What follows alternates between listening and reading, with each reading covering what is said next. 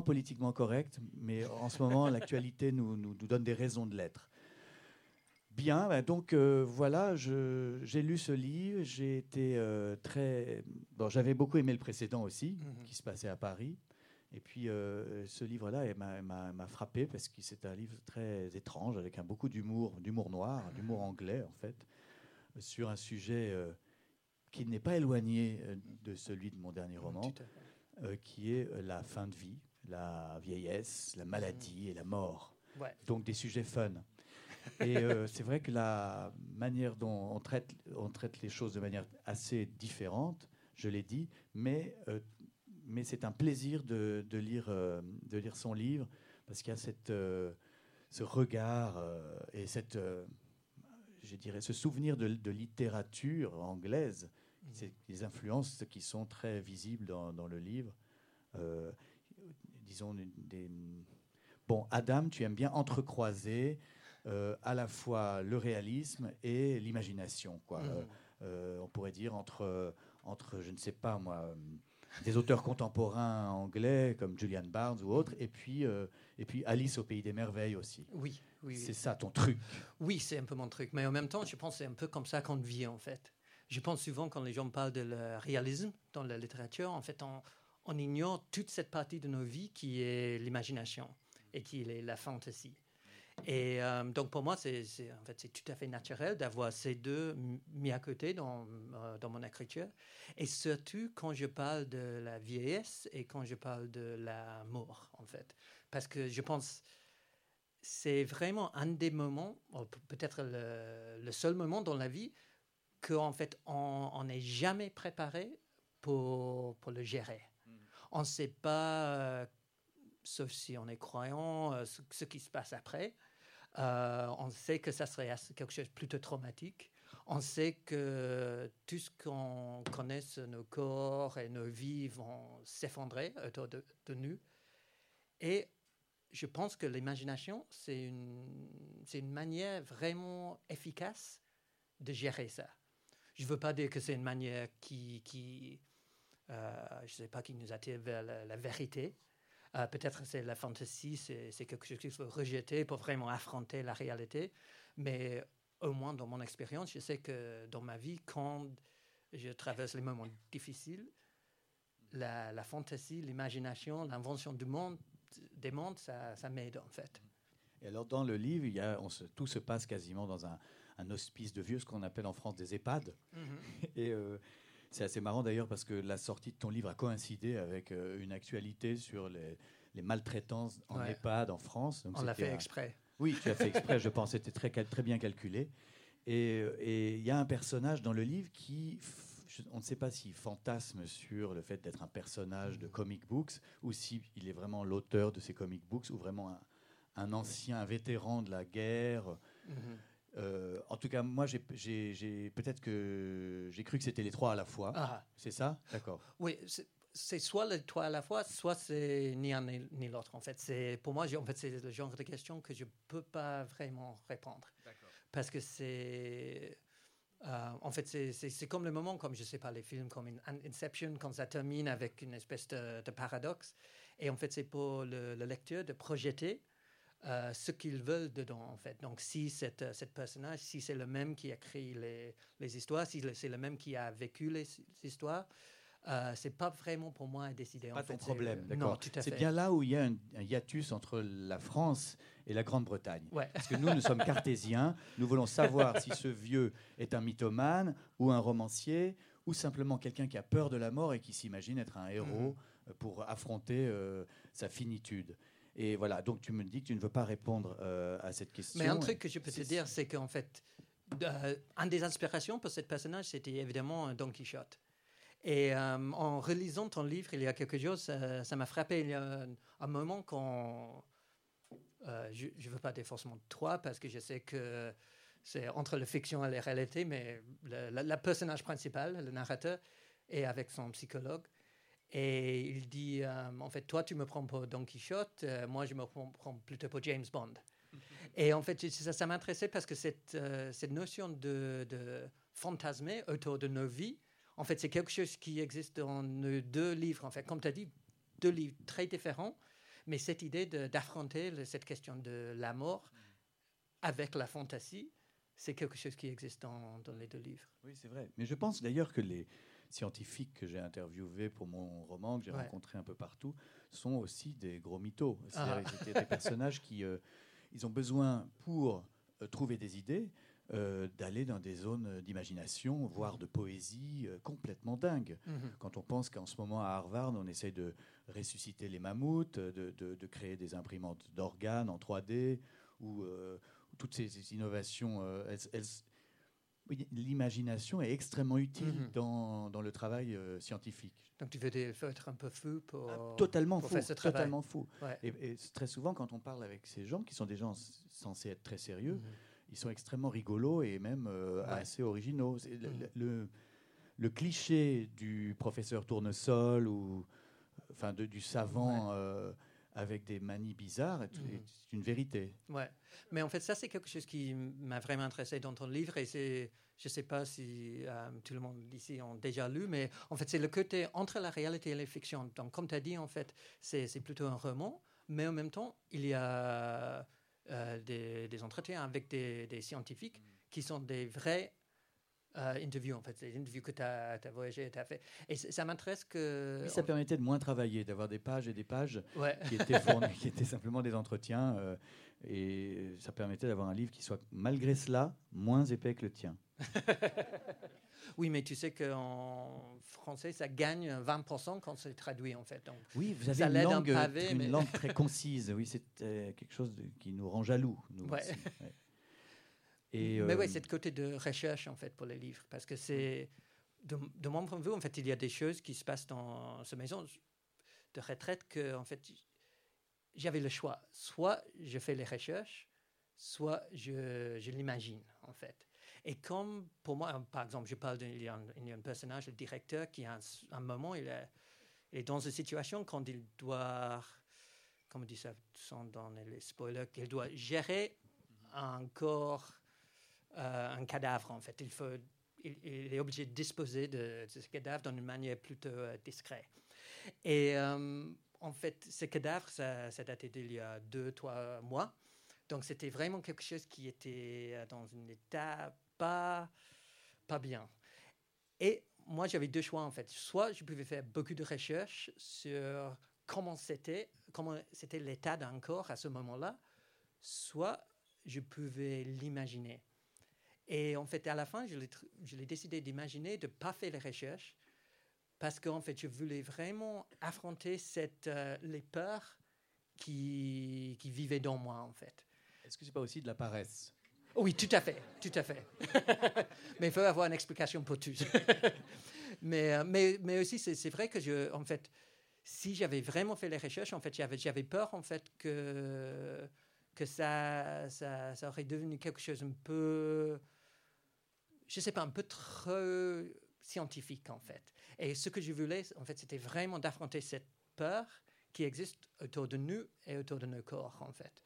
Parce qu'en fait, ça, c'est quelque chose qui existe dans nos deux livres. C'est, je ne sais pas comment c'est un, un, tabou autour de, des corps, mais c'est un tabou autour des corps qui, qui meurent, en fait. Qui meurent, en fait. Les corps, les corps qui, qui vont se tuer après, je ne sais pas, l'âge de, de, 30 ans, qui, va, qui dégénèrent. Mmh. C'est vrai que c'est compliqué parce que euh, on a traité ce sujet impossible en fait, qui est euh, bah, qu'est-ce qui va se passer euh, le jour de notre mort et après, et puis même. et, je crois qu'en en fin de compte, il y a assez peu de romans contemporains qui affrontent vraiment cette question-là. Bon, voilà, on est là, un jour on va plus être là, qu'est-ce qui va se passer, tout ça. Et en même temps, tous les, est-ce que je dis pas une bêtise, tous les tous les romans parlent de la mort. Oui. les romans tentent de vaincre la mort d'une mhm. certaine manière. Choisir ce métier d'écrivain, on fait ça parce qu'on a la trouille. Je pense c'est vrai, mais je pense souvent les, les romans dansent autour de, du sujet en fait. Donc je pense c'est clair que je pense la plupart de l'art c'est c'est un produit de, de cette cette euh, compréhension qu'on va mourir à un moment. Mais ce que je voulais faire avec euh, ce livre, c'était vraiment d'affronter le sujet vraiment d'affronter le sujet, pas forcément dans une manière philosophique, mais dans une manière corporelle. Oui, mais même comique quand même. Parce que oui, c'est, très, euh, c'est un humour macabre, sarcastique. Euh, et la, manière dont des vieux sont maltraités et mhm. finissent par se révolter, c'est assez. oui. C'est assez, comment on pourrait dire, satirique. Oui, oui, oui, je pense que c'est satirique, mais... à la Swift, pour... oui, hein? oui, oui, c'est sûr que ça, c'était... Swift, c'était une, grande influence, mais je pense, en fait, pour moi, la vie, à la base, c'est quelque chose d'absurde, en fait. La vie et la mort, c'est... Quand, quand, surtout, quand, comme j'ai dit, quand on n'est pas croyant, c'est quelque chose qui est plutôt ridicule, en fait. Et si, si on arrête de vraiment y penser, tout ce qu'on fait, tout ce qu'on tout ce qu'on veut, tous nos désirs, toutes nos ambitions, tout ce, tout ce qu'on fait, c'est à la fin, ça, à un moment, ça, ça, ça, va. À quoi bon? Oui. La question qui tue tout. Oui, oui, oui, tout à fait.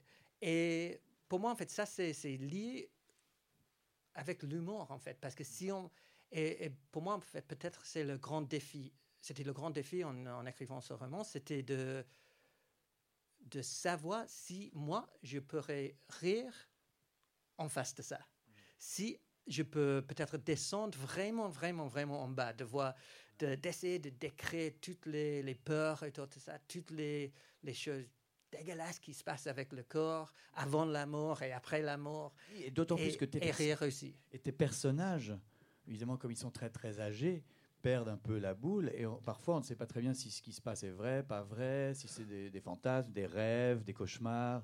Oui. On est un peu paumé et c'est probablement ce qui nous pan au nez à, tous euh, un jour ou l'autre, euh, notamment dans les boîtes de nuit. Mhm.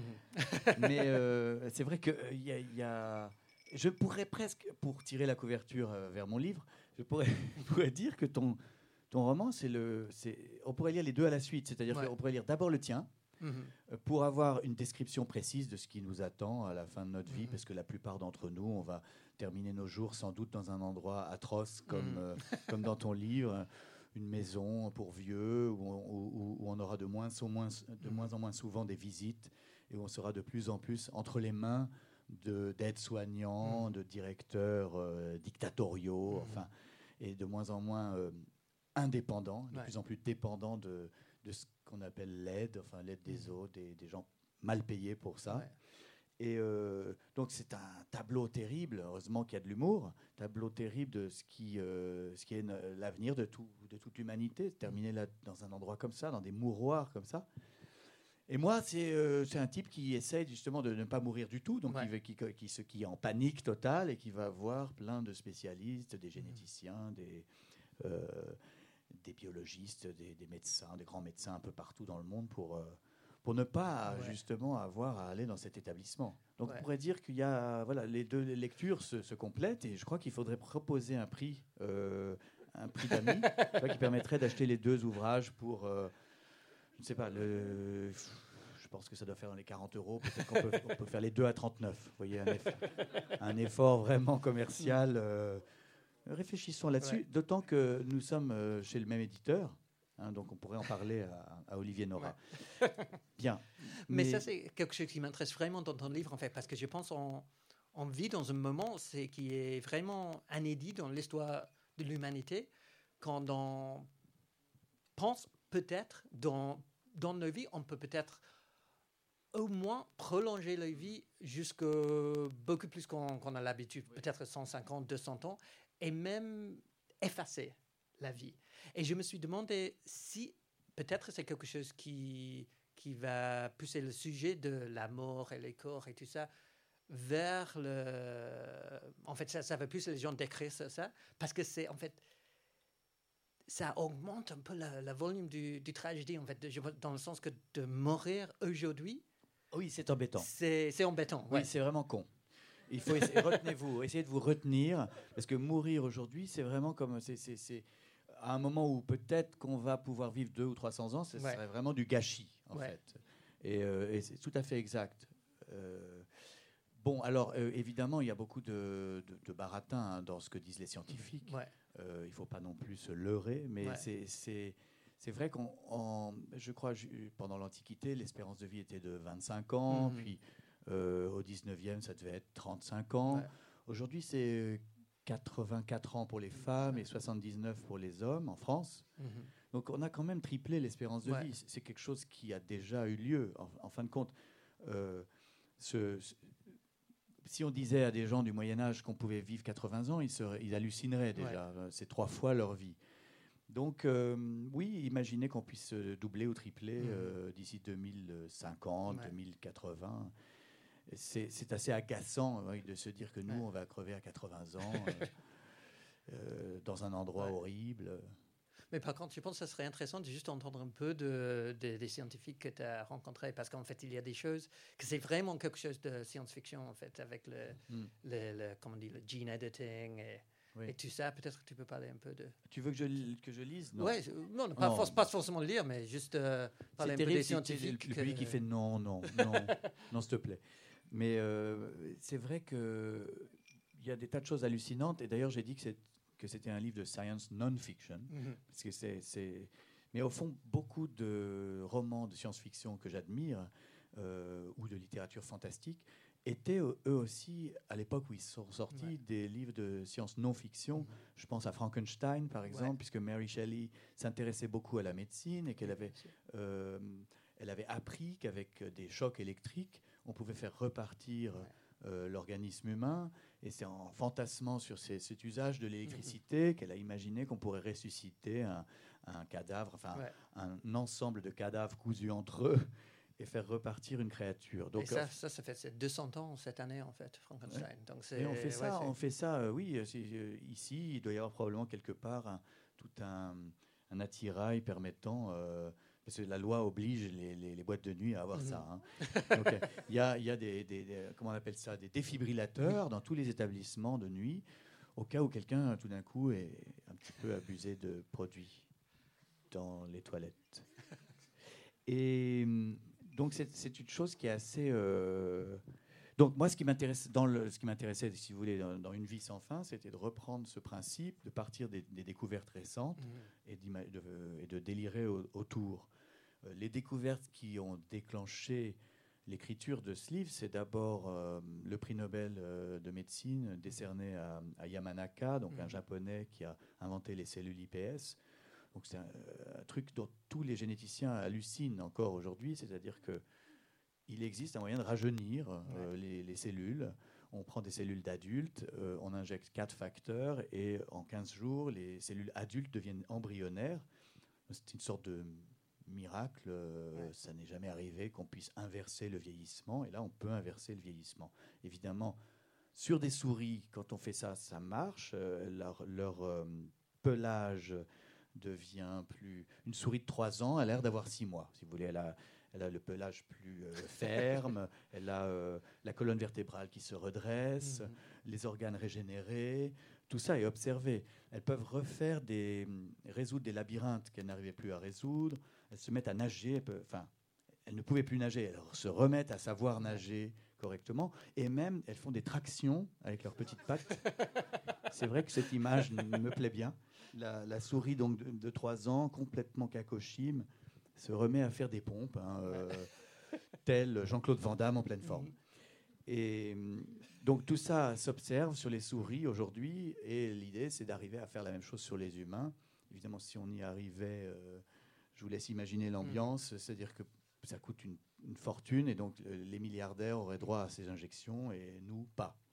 Il y aurait sans doute un peu de jalousie euh, mm. euh, parmi les, les, 10 milliards d'êtres humains, puisque bientôt on sera 10 milliards. Donc ça, c'est la première découverte. L'autre, l'autre qui est euh, encore plus, enfin, assez folle, c'est les, corrections génétiques. Donc ce qu'on appelle CRISPR-Cas9, qui est une technologie très compliquée pour découper l'ADN et corriger les mutations. Bon, le cancer est une mutation génétique. Si on arrivait à corriger ça, déjà, on prolonge notre vie de 40 ans.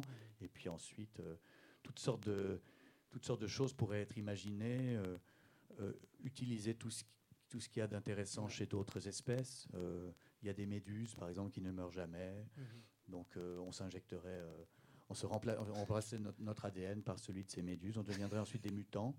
Et tout ce qui est assez amusant, c'est qu'en fait, cette idée de euh, jouer avec notre génome, mmh. notre code, euh, notre destin, au fond, génétique, c'est d'abord une source d'inspiration pour un romancier euh, fou, mais euh, dingue, illimité en fait. Mhm. Mais, mais surtout, qu'on voit, c'est que les, depuis longtemps, les comic books, Ouais. c'est là peut-être le point commun entre Ouais. nos livres, euh, parlent de ça. C'est-à-dire que les- l'idée des super-héros, c'est une idée qui défend euh, les Mhm. mutants. Ouais. Donc, tu as les X-Men, tu as les Avengers, tu as beaucoup, beaucoup de films qui sont d'ailleurs les, les films qui ont le Mhm. plus de succès euh, mondialement, euh, autant que Titanic ou, ou autres. Sont des films qui parlent de l'évolution de notre espèce vers, euh, vers une mutation génétique, Ouais. vers de- de- une amélioration euh, de nos capacités, que ce soit par correction génétique ou par euh, utilisation de machines, Mhm. fusion avec le robot, avec la machine.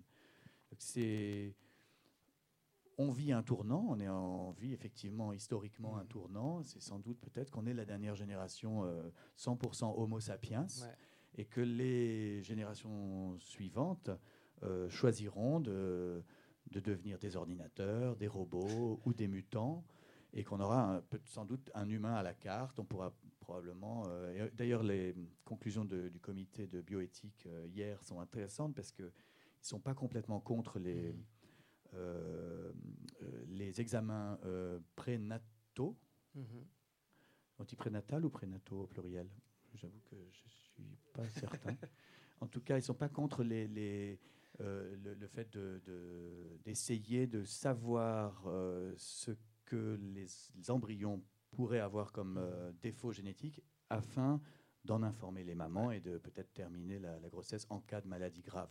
Donc déjà, c'est un, c'est une porte qui est ouverte vers vers quelque chose qui est flippant, mais en même temps, mais en même temps qui pourrait être euh, intéressant, Ouais. qui est euh, de contrôler la reproduction humaine euh, génétiquement. Mhm. Et ça, c'est quelque chose qui a été décidé hier en France.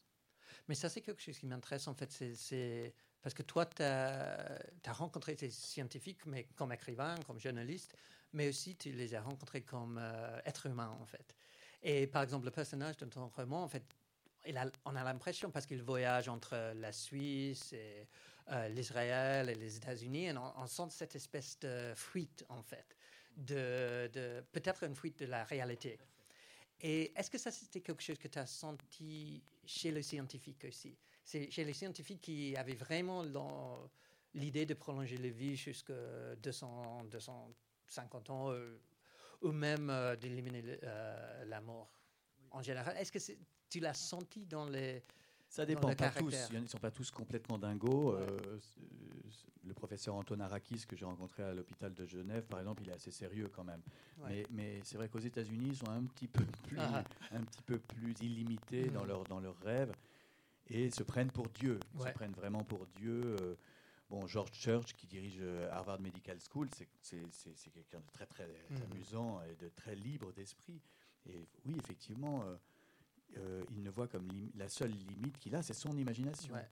Euh, il- il- et, euh, et je dois dire, justement, en France, on a ce comité de bioéthique, on a beaucoup de euh, questions morales sur euh, l'être humain, le devenir de l'espèce, le respect de certaines valeurs morales et tout ça, que n'ont pas du tout, ont beaucoup moins les Américains. Et, euh, et- mais pourquoi pas? Je pense que c'est aussi ce qui permet de faire des découvertes insensées. Ouais. Et les- il y a ensuite une seule limite qui est le FDA, Food and Drug Administration, qui contrôle la mise sur le marché des médicaments.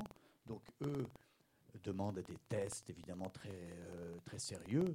avant de pouvoir mettre un médicament nouveau sur le marché. Mais en dehors de ça, si c'est finalement la seule limite, c'est le commerce, quoi, si Mhm. vous voulez. Le commerce et l'absence de danger pour, Ouais. euh, pour les gens. Mais ils n'ont pas, euh, comme nous, ce souci tout le temps de se dire est-ce qu'on a le droit, pas le droit, est-ce qu'il Mhm. faut, il faut pas. En- tout cas, j'ai pas eu l'impression.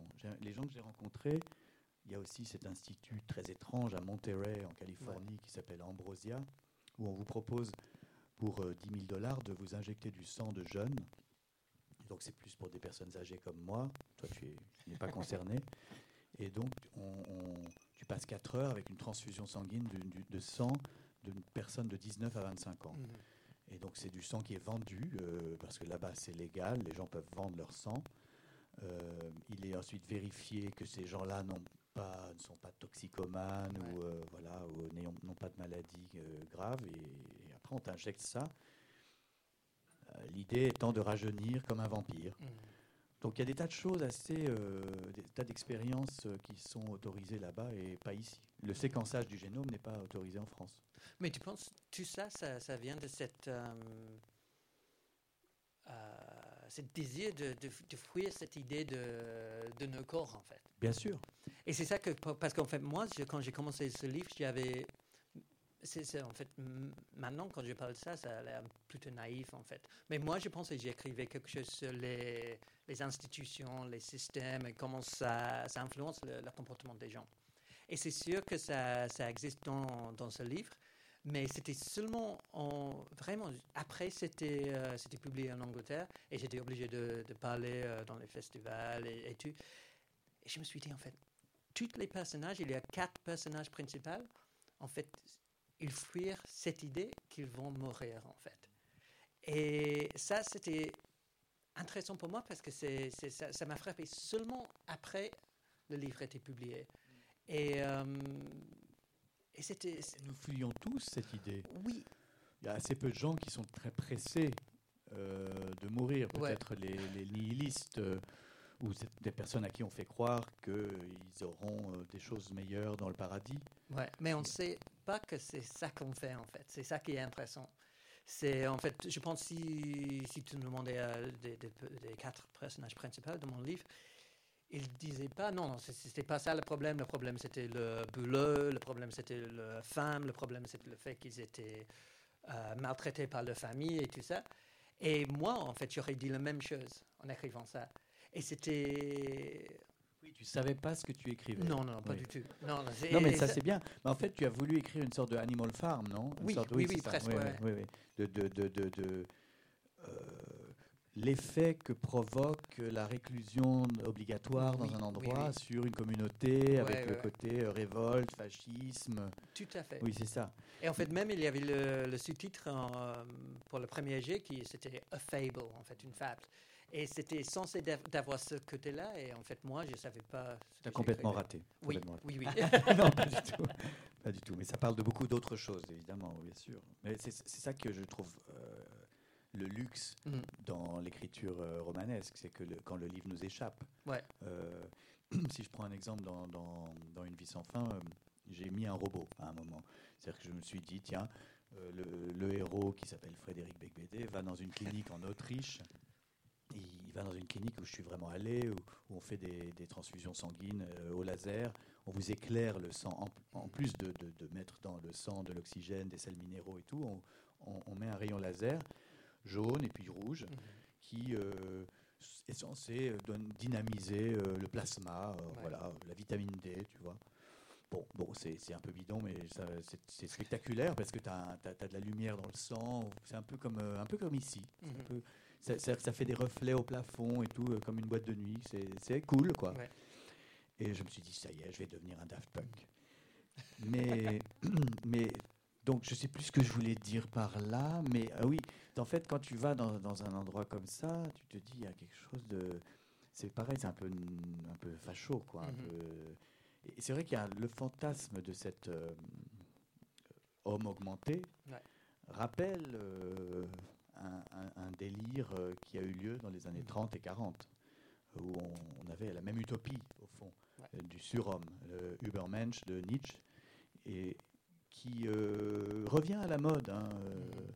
sous une autre forme, sans, parce que dans les années 30 et 40, il s'agissait d'éliminer euh, les humains inférieurs. Mhm. Là, euh, c'est transformer les riches euh, en hommes supérieurs.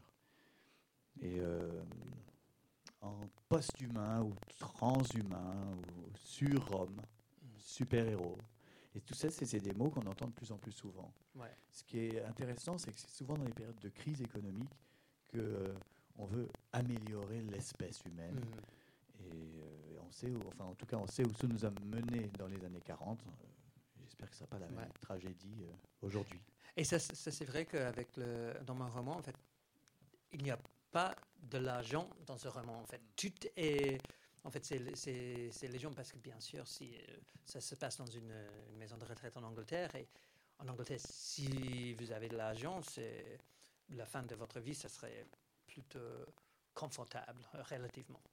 Mais en fait, euh, ma mère a travaillé pendant des années avec les, personnes âgées. Elle a travaillé pas forcément dans les maisons de retraite, mais avec les personnes âgées dans leur propre maison. Et toutes les histoires qu'elle m'a racontées, c'était toujours le même en fait. Si vous avez de l'argent, ça, ça va plutôt bien se passer. C'est toujours traumatique à la fin et c'est en fait c'est peut-être la seule expérience qui est vraiment universelle pour, pour tout le monde. Mais le moment tue quand vous existez dans un système euh, qui, qui, fait que les gens sans argent, ils ont... Ils ont, ils ont... plus dépendants que les autres. Oui, oui, oui, tout à fait. Et euh, donc, par exemple, le, directeur de, la maison de retraite, en fait, c'est quelqu'un qui est dans son rôle depuis une vingtaine d'années. Et en fait, il est un peu dégoûté avec sa vie, il voulait être euh, artiste, il est un peu, dégoûté avec sa famille aussi. Mais en plus, il est obligé de faire les décisions euh, de l'argent. Donc, par exemple, je ne sais pas, les, les, les, les médecins, les, les, médecines qu'ils commandent, les, drogues et tout ça, les, même, même la nourriture en fait.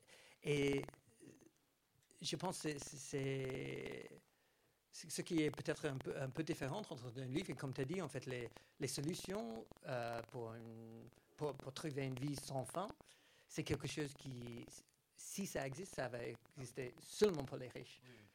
Et en fait, c'est notre, je sais pas, c'est notre manière de parler des guerres entre les classes, en fait.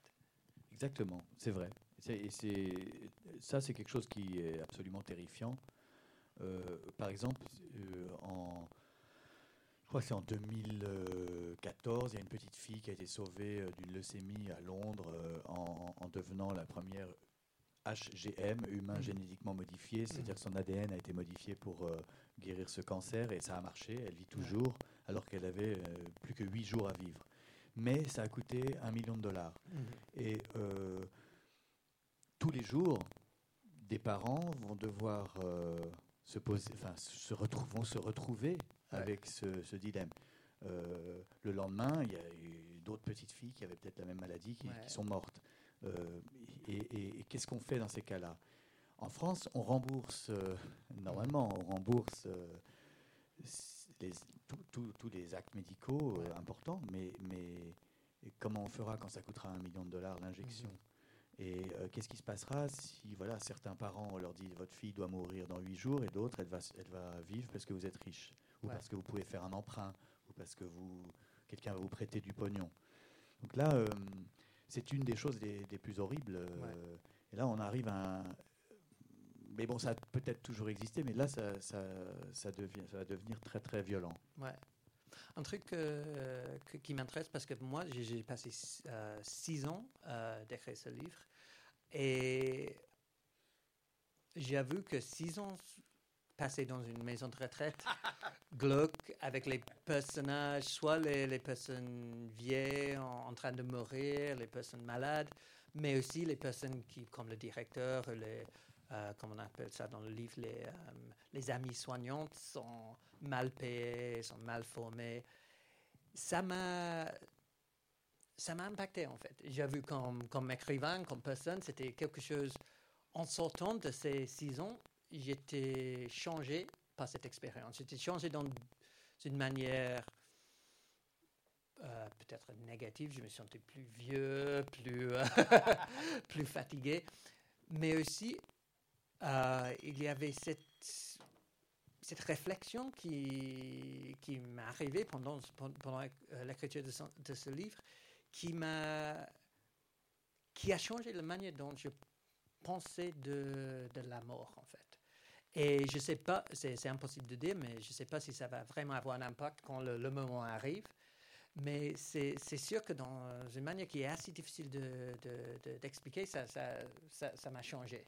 Peut-être déjà, tu as envie plus souvent d'aller dans des discothèques comme le Silencio.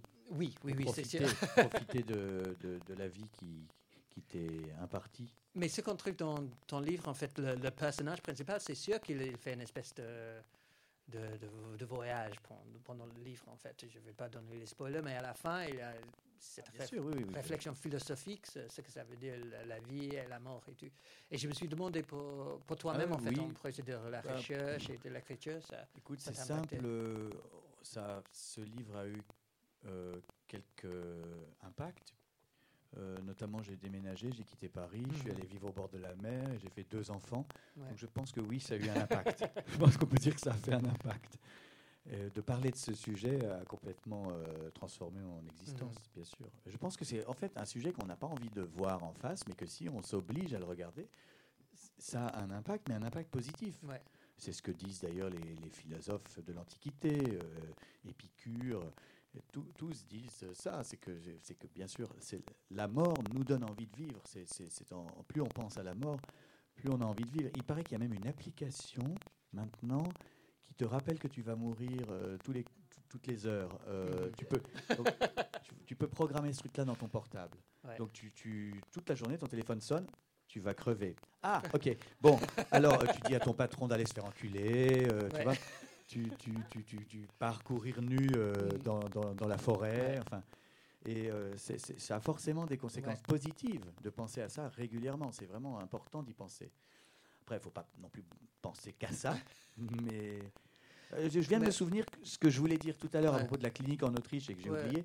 C'est donc j'avais créé ce robot. J'ai fait venir ce robot parce que je pensais que la scène en Autriche serait trop ennuyeuse. Je fais venir ce petit personnage de robot qui, qui existe, qui s'appelle Pepper. C'est un robot fabriqué par des Français au Japon. Bref. Et c'est le moment où le roman t'échappe, mhm. tu vois. Et je pense que tu as dû ressentir ce truc-là. Tu, tu, tu, vois, le personnage, bon, c'est une sorte de R2D2, mais qui devient nazi et obsédé sexuel.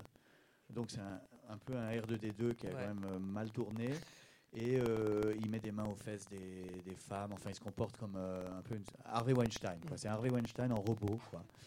Et, euh, et, je pensais juste le mettre en Autriche, puis finalement, je l'ai gardé jusqu'au bout du livre parce qu'il me faisait tellement marrer. Et ça, c'est une des choses les plus extraordinaires, je pense, quand on écrit un roman, c'est quand tout d'un coup un personnage, tu as envie de le prolonger, tu as envie de le,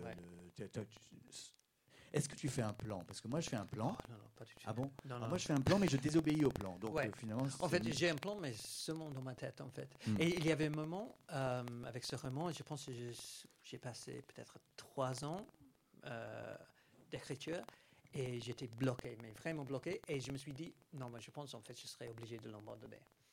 Et mais je me suis dit, non, ça a passé trois ans, donc, donc relire tout ce que tu as.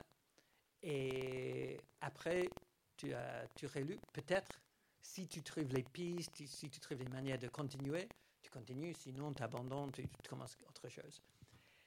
Et il y avait un moment, euh, donc en fait le directeur, il a son bureau sur le, premier étage de cette euh, vieille maison. Et euh, j'ai vu qu'à un moment, j'ai, décrit le, la maison et j'ai avait cinq portes. Et j'avais, j'avais, je savais ce qu'il y avait derrière quatre portes. Mais en fait, c'était une erreur. Et cette cinquième porte, c'était une erreur. Et je me suis dit, qu'est-ce qu'il aurait pu derrière cette porte? Et quand tu as lu le livre, tu sais ce qui était derrière cette porte. Et ce moment, en fait, ça, parce que ça, c'était pas du tout prévu mais ça a débloqué tout en fait. Et donc à ce moment-là, ouais, le roman, ça a complètement m'échappé. C'est aussi ça qui fait que le lecteur, euh, comment dire, ne, se passionne. Parce que quand l'auteur sait un peu trop où il va, le lecteur s'emmerde. Oui. Et, il n'est plus étonné. Et toi, tu arrives à toujours euh, trouver un nouveau truc étonnant euh, à chaque chapitre. Je voudrais dire une chose, puisque là j'ai fini mon gin tonic. D'une part, on peut demander au bar de nous apporter deux autres gin tonic. Ça, c'est le premier point. Mais le deuxième point, c'est que euh, je voudrais raconter comment, euh, comment j'ai donné le livre donc à mon éditeur Grasset, euh, Feeding Time, parce que tu me l'avais offert. On s'était vu chez Shakespeare Company, il m'a donné son, son, roman. Donc j'ai pu le lire en anglais et je l'ai donné à mon éditeur. Et, et, puis bon, tu sais, tu transmets un, un texte, tu sais pas. Euh, et, je suppose que mon éditeur a, dû se dire, oh merde, encore un truc que Frédéric me passe, ça doit être un copain à lui, de beuverie, mmh. et je vais être obligé de le lire et tout. Et j'ai eu ensuite un appel vraiment très, très, c'est très, ça m'est jamais arrivé d'avoir un appel pareil d'un, du responsable de la littérature étrangère chez Grasset qui m'a dit merci, merci, merci de nous avoir donné ce texte, merci beaucoup, c'est tellement, c'est un livre d'une originalité, d'une puissance, d'une, euh, d'une nouveauté, d'une, drôlerie. Et il me remerciait. donc, grâce à toi, j'ai, gagné beaucoup de points avec mon éditeur. Et voilà, je voulais dire ça parce que c'est, exactement ce qui s'est passé. Euh, et du coup, euh, j'étais même assez fier de te connaître. Hmm. ah, mais arrête-toi. mais je sais pas quoi dire l'effet du gin tonic. tu sais, je crois que c'est très mauvais. Oui, alors, alors ça c'est un point important. Il y a, en fait, aujourd'hui, la peur de la mort nous fait tous changer de vie. Par exemple, il paraît qu'en euh, en France, les gens mangent de moins en moins de sucre. Mais vraiment, il y a des, il y a des industries entières qui, sont vraiment, ça se passe très très mal parce que les gens arrêtent de manger du sucre. Euh, les gens évidemment cessent de boire, de, un peu moins. Ils font attention à tout. Ils font attention à la charcuterie, la viande. Et ils passent aux légumes verts. Et, c'est très bien. Et en fait, on est tous, un, on est tous un petit peu comme ça. Mais il n'est pas désagréable d'avoir cette idée qu'on pourra aussi continuer à faire les cons. Merci, monsieur, c'est très gentil. et se faire ces injections de cellules IPS, et là de, donc Yamanaka. Les facteurs Yamanaka me donnent un espoir qui est de continuer à faire la teuf comme un maboule, et euh, tous, les, tous les 20 ou 30 ans, une injection et on rajeunit de 30 ans. Parce que les souris dont je parlais, qui font des tractions, rajeunissent de 60%. Donc c'est comme euh, quelqu'un qui aurait 90 euh, ans et qui, se remet à avoir 30 ans. Donc c'est... Voilà. C'est un espoir pour les fêtards. Alors moi j'ai fait juste des transfusions sanguines, j'ai pas fait les injections parce que euh, le problème avec les, mais vous avez une bonne question. En plus je, sais que vous avez déjà fait quelques expériences sur votre corps, donc je parle à quelqu'un qui est mondialement célèbre pour cette raison. Non, je pense que ces, ces cellules IPS, elles ont un, un défaut, ça marche sur les souris, mais alors sur les humains, c'est tellement violent ce qu'on fait à l'ADN quand on injecte les quatre facteurs euh, génétiques à Manaka, c'est tellement violent qu'à l'endroit où on vous pique, il y a une tumeur. Et euh, heureusement, il n'y a pas d'expérience sur les humains, à ma connaissance, peut-être en Chine, sur des prisonniers.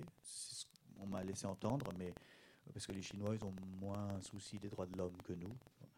Mais, euh, mais c'est vrai que pour le moment, l'idée qu'on prenne des cellules adultes et qu'elles deviennent embryonnaires, imaginez comme c'est brutal, quoi. ça fait rêver et en même temps, euh, pour l'instant, ça tue les humains. Il va y avoir des expériences sur les chiens d'abord, puis les chimpanzés, puis, puis les humains euh, d'ici peut-être un ou deux ans. Mais oui, on fait des expériences sur, sur tous les animaux. Les cochons, alors les cochons sont, ont, des ont une qualité. Les organes des cochons sont compatibles avec les nôtres, ils font la même taille le foie, l'estomac, le cœur de cochon pourra peut-être nous servir. Euh, et à Harvard, dans la série des trucs de délire des Américains, ils travaillent à euh, humaniser des porcs, c'est-à-dire en fait modifier génétiquement les, cochons pour qu'ils soient compatibles avec l'humain. Donc ils arrivent à transformer l'ADN de cochon, euh, à enlever ce qui est spécifiquement porcin, et, et on peut imaginer, ce qui est un délire, euh, euh, là aussi, il y aurait des romans à écrire là-dessus, des usines de porcs humanisés destinées à la greffe pour les humains. Et euh, pourquoi pas, si, par exemple quelqu'un a un foie extrêmement cirrhosé, on pourrait le remplacer. Ça c'est même ça, c'est un espoir pour d'abord pour Renault, mais aussi pour. ça aurait pu sauver Johnny c'est ça. Bon, bref. Alors, malheureusement, il nous a donné signe quand il veut arrêter dans trois minutes. Euh, mais je prends cette occasion pour vous dire, ben, en fait, je vais changer de casquette pour euh, casquette d'écrivain et casquette libraire. On a une petite euh, librairie qu'on a importée à Silencieux ce soir, c'est la librairie Shakespeare Company. On a les, les deux livres en édition française et en édition, en édition anglais de le mien et le, le tien en anglais aussi, en fait. Pas Une vie sans femme, mais ton backlist, comme on dit. Et celui-là va sortir en Angleterre et aux États-Unis. Je suis très content. Ah, c'est compliqué pour les Français dans ces territoires xénophobes. et, et, donc, j'espère qu'on pourra faire une, un événement ensemble chez Shakespeare ah bah Company pour fêter la sortie euh, anglo-saxonne. Donc, alors la question, c'est ça. Alors, c'est une très bonne question. Donc, moi, je suis trop âgé pour lire le prix. C'est 23. 23. Ah, bien sûr, bien sûr, il m'a beaucoup inspiré, c'est vrai. Mais donc vous allez signer ce soir? Euh, Oui, je vais bah, signer. on va dédicacer nos livres. Oui, oui, oui. On va dédicacer nos livres.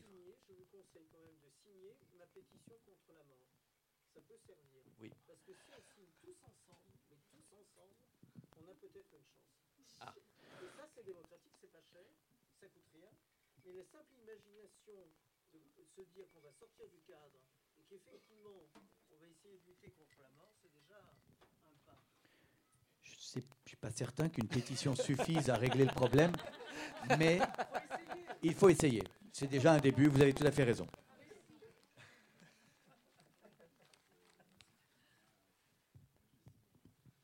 Bref, fuck la mort. Quelqu'un a une question?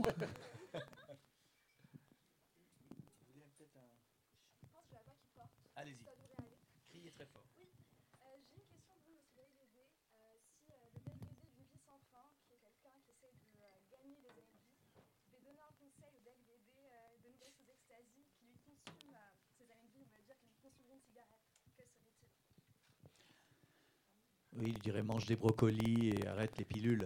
Mais, mais peut-être que je crois qu'il faut à chaque étape de sa vie profiter, profiter, profiter.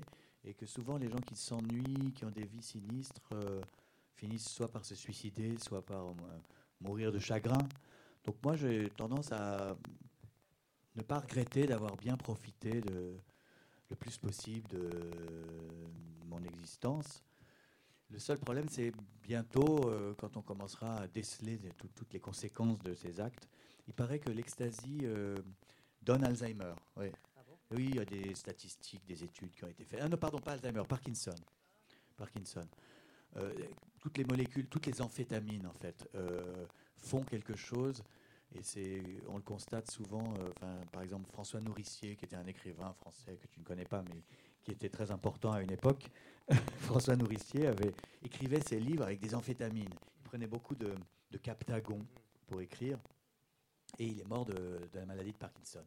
Je pense que voilà. Alors le danger, donc pour les gens ici qui prennent du NDMA, pensez à ça. si vous vous mettez à trembler, c'est pas bon. Truc flippant. Mais à moins, oui, mais à moins que euh, Parkinson, euh, qui est une maladie euh, finalement aussi une, mutation génétique, qu'elle ne puisse être corrigée par, par toutes ces nouvelles technologies. Donc voilà, il est permis de rêver. On peut se droguer et vivre 400 ans. On va terminer sur, sur une note d'espoir. C'est important.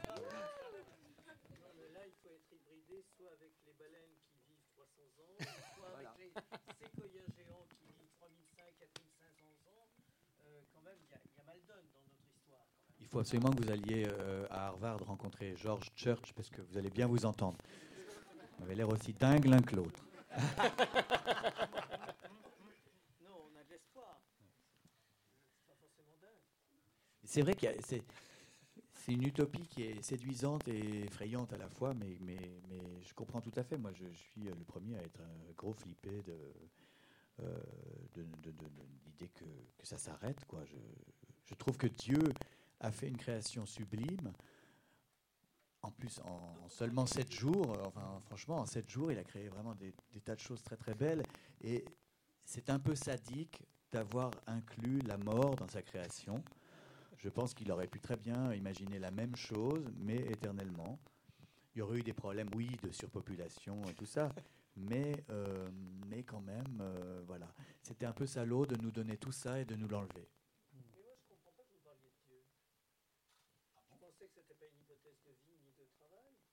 Moi, ça ne me dérange pas de parler de Dieu. Non, mais ça ne me dérange pas de parler de Dieu quand même.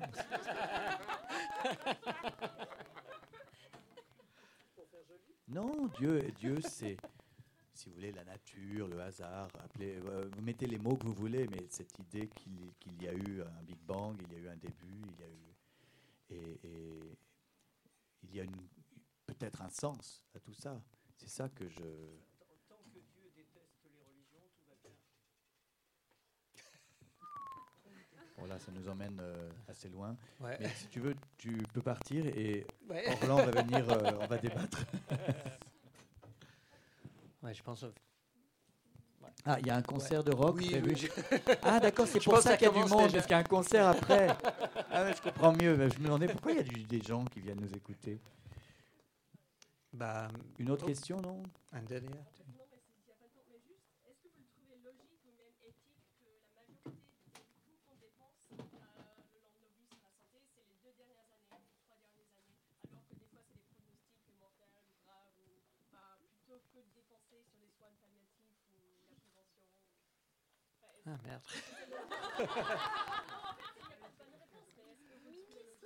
Santé. Ah, logique, peut-être pas, mais éthique, je sais pas. Je pense, je sais pas, je pense qu'il faut toujours se battre pour cette dignité humaine. Et si ça, ça coûte de l'argent, je pense en ce moment, dans cette planète, on a de l'argent pour ça. On dépense dans les manières euh, beaucoup moins logiques et beaucoup moins éthiques que je pense. Si on, on fait les comptes, je pense qu'on a vraiment de l'argent pour faire ça. Voilà. Non, mais vous étiez pour le fait de tuer tout le monde et que vous, on était dans la sécurité sociale. Bien sûr, elle a raison ça, cette question. Bon. C'est une solution. hein. Mais alors, euh, toute l'industrie pharmaco- euh, pharmaceutique ça, va- va avoir des problèmes. Il faut les laisser vivre quand même, ceux-là. Je voudrais dire une chose Pour terminer. pour terminer. Pour terminer, Euh, c'est qu'on a écrit des romans. Et euh, c'est vrai que ce sont des romans avec un sujet, un sujet fort, et euh, parce qu'on est des petits malins, on a pris un sujet qui touche, qui touche tout le monde. Mais ce sont des romans.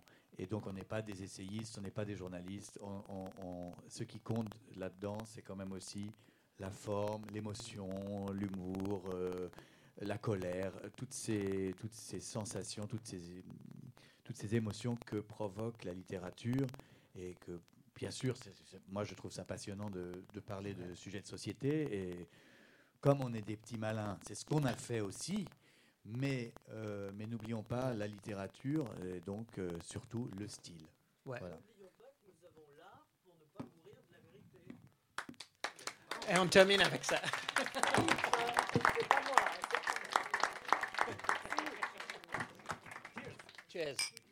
Merci tout le monde.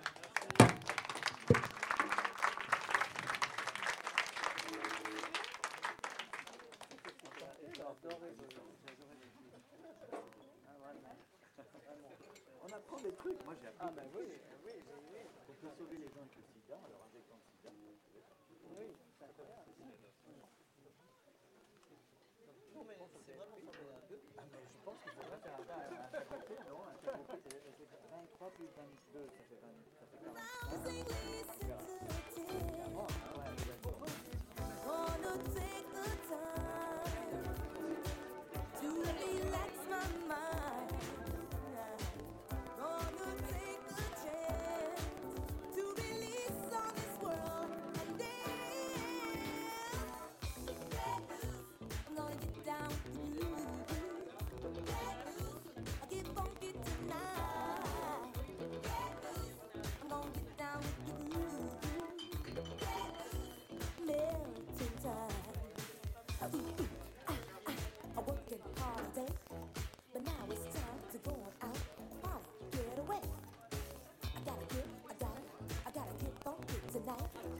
To the spot where the music's hot and the crew is out of sight.